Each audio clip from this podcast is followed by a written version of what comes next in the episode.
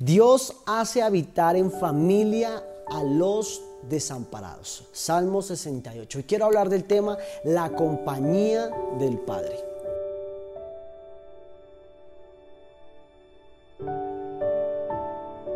Eres hijo del rey. Hoy quiero decirte que fuiste adoptado por Él y ahora gozas de su compañía y de su misericordia. Por eso dale gracias y demuestra que valoras el sacrificio que hizo en la cruz del Calvario. ¿Sabes? Cuando Dios nos adoptó, no buscó nuestra perfección, sino que nos aceptó tal y como éramos.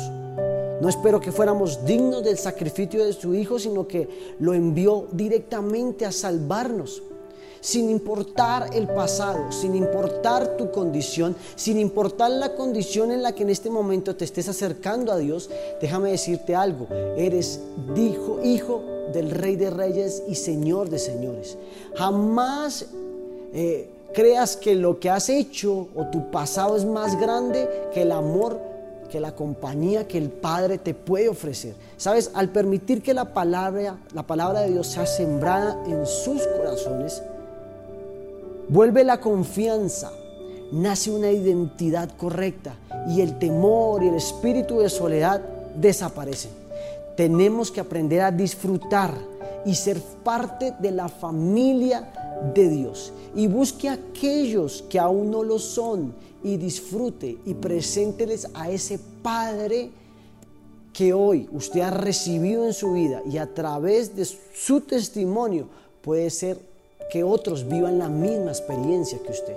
La mejor compañía es la del Padre, aquel Padre que nos adoptó sin importar nuestro pasado, sin importar nuestra condición.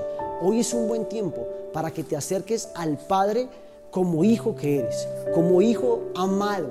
Acércate a papá, tal vez como te acercabas a tu papá terrenal, hoy Dios te está esperando de ti que te acerques de la misma manera a Él, sin prejuicios, sin paradigmas, sin religiosidad, sin estereotipos, sino que te acerques como hijo, como hijo amado que eres. Padre, te damos gracias hoy, en este día.